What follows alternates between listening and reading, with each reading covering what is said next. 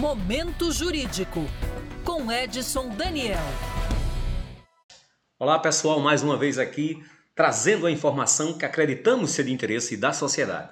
Olha, hoje respondendo pergunta do ouvinte, é, nós queremos esclarecer justamente essa dúvida. Ele manda a pergunta e você se lembre que você pode mandar a sua dúvida, seu questionamento aqui para Band News e teremos o maior prazer em respondê-lo, tá certo? Então a nossa resposta ao ouvinte hoje é o seguinte: é, ele fala, é a, ele não, ela, né? Regiane de Castro. Ela diz: Olá, doutor Edson Daniel. É, passou do prazo de fazer a prorrogação do meu benefício e ainda não estou conseguindo trabalhar. Posso fazer um novo pedido? Eu não recebi a carta do INSS, eu por, isso não soube a data que o, que o benefício cessava. Essa é, é o, esse é o questionamento da, da nossa ouvinte. Olha, veja bem, você quando dá entrada num benefício por incapacidade no INSS, que é, pode ser incapacidade temporária, né? que era chamava-se auxílio doença, que é o seu caso. Quando você dá a entrada, que o, INSS concede o benefício, ele dá, ele estabelece uma data de cessação, que chama DCB, data de cessação do benefício.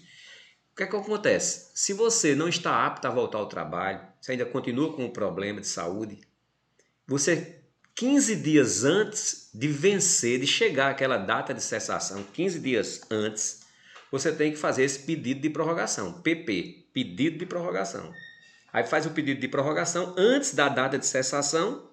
E aí, quando fizer a perícia, se ainda realmente a perícia concluir que você não está apto, aí manda mais para frente, né? Dá, um, dá mais, o, o benefício é prorrogado mais para frente. Agora, se você não observou isso, como você mesmo fala que a carta não chegou e você não observou, é por isso que é importante as pessoas estarem sempre atentas quando dá entrada no INSS. Se não chegou a carta, consultar no meu INSS, ligar para 135, porque é um caso desse, ó, não chegou a carta, como ela informa, e por isso ela não fez o pedido de prorrogação. Infelizmente, é, você vai ter que aguardar agora, depois da data de cessação, 30 dias para fazer um novo pedido. Começar de novo, né? Fazer um novo pedido de, de, de auxílio doença, tá certo?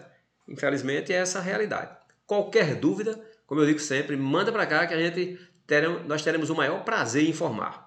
Até o nosso breve encontro.